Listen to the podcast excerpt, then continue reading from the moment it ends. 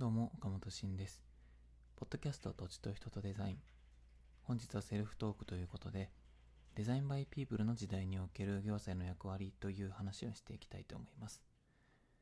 このテーマは自分の研究対象でもあるので、これから、えー、何度か話をさせていただくと思いますが、まず第一弾として本日お話しできればというふうに思います。参加型デザインという考え方があります。これは、えー、1970年頃に北欧だったり北米だったりで出た、えー、デザイン手法の一つで、デザインプロセスに、まあ、いろんな利害関係者を巻き込んでいくというものです。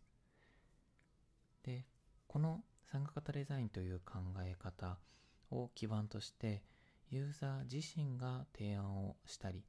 実際に手を動かしてデザインをしていく、デザインプロセスに入っていくということをえー、コデザインというふうに言います。これは一つのデザイン手法としてまた2000年代に出てきたものです。で、そのコーデザインという、まあ、考え方はですね、えーまあ、いろんな研究がされていて、その中でもコーデザインの研究者として、まあ、第一人者としても知られるサンダースさんという方とスタッパースさんという方がいるんですけども、えー、彼らがですね、2014年の論文で、市民主体のデザインの対象とか目的、もしくはそこに入ってくる人のそれぞれの役割みたいなものが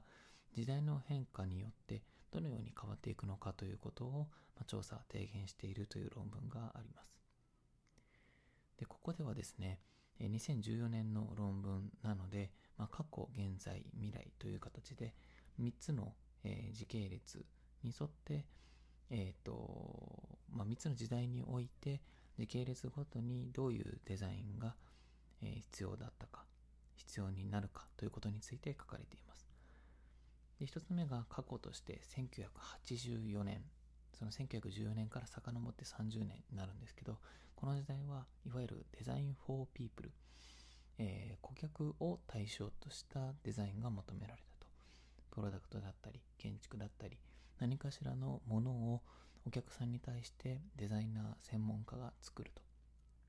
いうのが、えー、 Design for People の、えー、内容であると。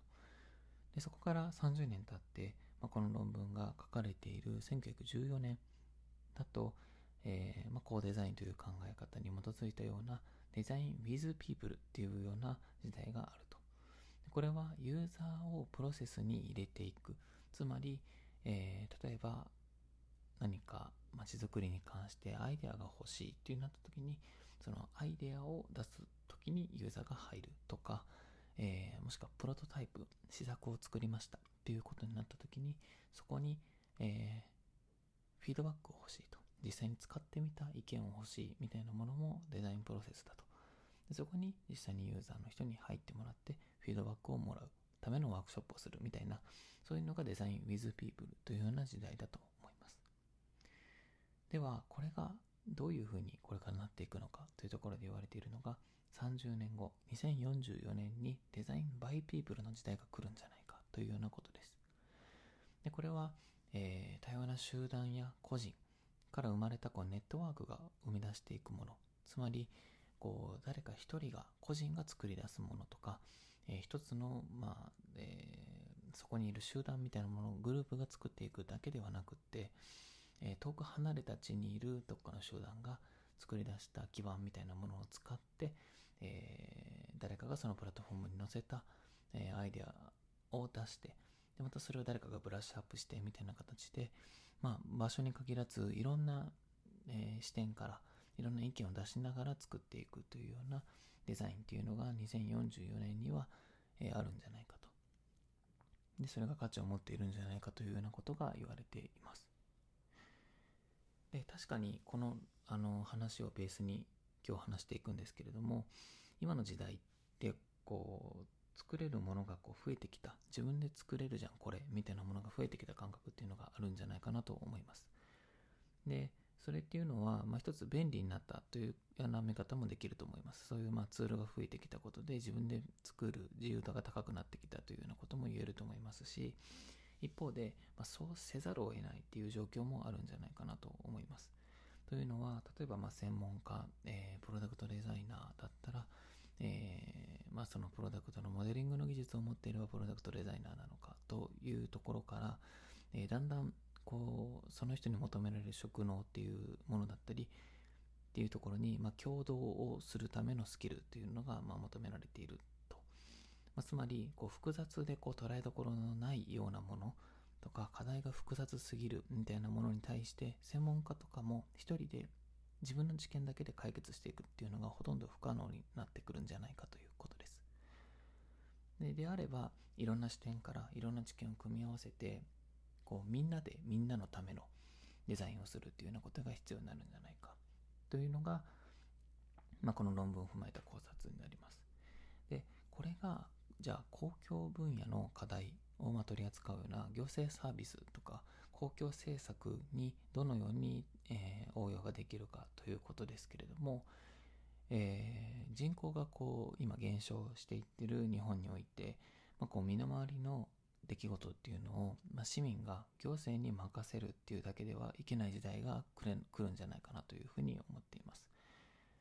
で、これはどういうことかというと、まあ、もちろん例えば民間企業が出しているサービスとか、えー、プロダクトというものは非常に便利なので、えー、それによって、えー、自分の生活が、まあ、より楽になってい、えー、くというのはあるんですけどもいわゆるこう公共的なこと例えばまあゴミ出しみたいな話だったり、えー、子育てに関するいろんな、まあ、サービスとかですね、え、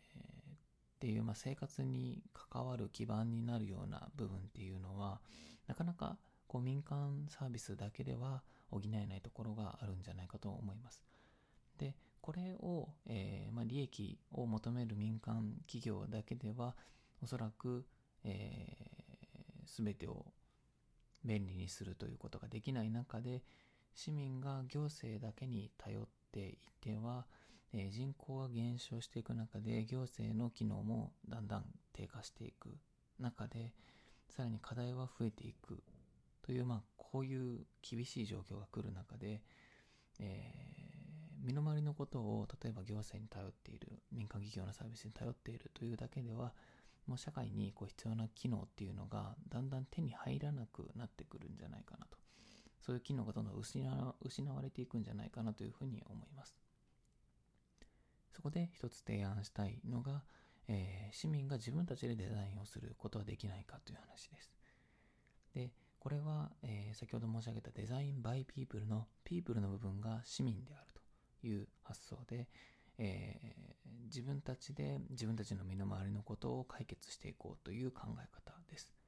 で、例えばということで具体例をちょっと挙げてみたいんですが、公共交通機関がもしなくなったらということで、例えば、えー、都市部から少し離れた地域の、えー、単線の電車がなくなりましたみたいなことが起きた場合に、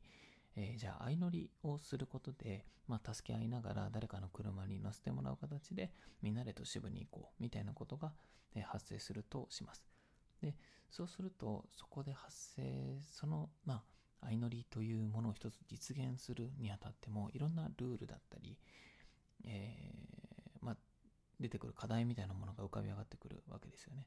例えばコミュニケーションツールみたいなものを自分たちで作ってその相乗りをさせてもらった人に対してお礼を言うとか、自分が相乗りをしたい時に、えー、誰か車を、えー、今動かせる人がいないかっていうことを探すみたいなマッチングみたいなものを自分たちでそのツールを使ってコミュニケーション取らないといけなかったりすると思います。で、じゃそれを、えー、そういう地域が日本の中で出てきた時に、えー、そのサービスを民間企業が作ってくれるのを待つのかどうかなんですけど、えー、基本的にそこで、え、まあ、お金になるかどうかとか収益につながるかどうかとか、まあ、いろんな要素がある中でそれを民間企業がサービスとしてやるのを待っていると市民の、えー、自分たちの生活を守るというところにはうまく結びつかないというのがあると思います。そこで自分たちで仲間を集めてお金を集めてうまくデザインできるツール例えば最近だとノーコードツールって呼ばれるプログラミングのスキルがなくてもアプリが作れるようなもので相乗りをするときに必要な、えー、アプリというものを自分たちで作ってそれを用いてみんなでやり取りをする。でそれで実現する。でそこにルールを乗っける。みたいなことでいろんな人がいろんな意見を出しながらしていくと。で、それを実際使ってもらうためにプロモーションをして、え例えばそれは他地域にも使えるようにプラットフォームとしてオープンソースにして、で、それを他の人がまた使って他の地域に使うみたいな、こういうことがもしかしたらビジョンとしてあるんじゃないかなというふうに思います。で、じゃあそうすると、そんな時代が例えば20年後、30年後に、えー、来るとすると、行政はどういう行動を求められるのかということなんですけど、ここではちょっと3つ挙げてみたいと思います。スキルとして、ま必要なものが3つということなんですけど、例えばメタデザインという考え方ですね。で、このメタデザインというのは、まあ、デザインをする仕組みを作る。デザインをするためのデザインをするっていう、ちょっと入れ子構造になっているようにも聞こえると思うんですが、えー、要はこれから市民が何かそういうものを作っていくっていうふうになった時に、えー、一個一個の問題例えばその誰かが相乗りをしたいとか誰かの子育てに関するこんな悩みとか一つ一つを行政が解決していくっていうのは、えー、労力的にも時間的にも、えー、あとキャパ的にもやっぱ難しい部分がありますよね。でそれを、えー、実現するにはそのデザインを市民がする前提でそれをしやすいような基盤をデザインするというのがそのメタデザインというような考え方だと思います。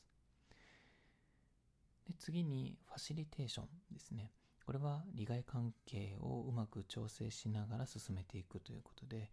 えーまあ、これは市民市民自身に求められるものかもしれませんが、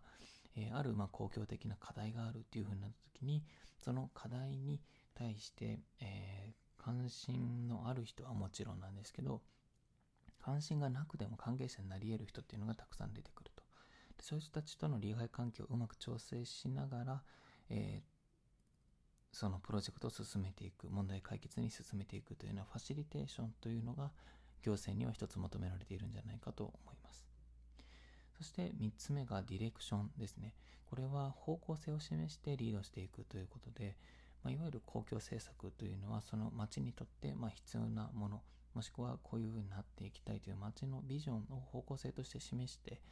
でそれに対してこうこういうサービスが必要だということで、えー、リードをしていくわけですけれどもそのリードをするそして方向性がこれで合ってるかということをうまくリーダーシップとして持っておくというのが行政としては必要だということです。でこのメタデザイン、ファシリテーション、ディレクションというこの3つを柔軟にこなしていくというのが、えー、これからの行政には求められていくとする場合にどういうツールが必要なのか、まあ、その、えっと、市民主体のデザインを実現するために行政がある役割を持っている。で、その役割を実現するために必要なツールだったり手法っていうのがどういうものがあるのかっていうことに関する研究っていうのが僕の研究テーマになります。なので、えー、まあそこで必要になってくるのが冒頭で申し上げたような参加型デザイン、コーデザインというような考え方が一つあったり、あとは最近行政でもま使われているものではありますが、サービスデザインという考え方があります。えー、で、まあこういったデザインのいろんなやり方ですね、えー、っていうものをうまく取り入れながら、そういう市民主体のデザインが必要なんだけれども、そこに対して行政がうまくサポートできる仕組みっていうのを作っていけないかというのが、まあもう本当にこれが10年後、20年後にあり得るのだとすれば、今すぐ研究だったり、実験だったりを始めていって、で、日本中の、まあ、人口が減っていって消滅するかもしれないと言われているような集落だったり、コミュニティにおいて、そういうことをどんどん実現していくということが求められているんじゃないかということを最近よく考えている。自分の研究テーマとして考えているという話です。なので、えー、ちょっと今回はこの話についてお話をしましたが、もう少しこう深掘りした部分については、また、えー、別の回でお話をしたいと思いますので、ひとまずこんなことを、えー、デザインの界隈では考えていて、僕が行政という、えー、行政という機関との、え、を対象とした研究を今しているという話をさせていただきました。では、えー、今回のセルフトークはこれで以上にしたいと思います。ありがとうございました。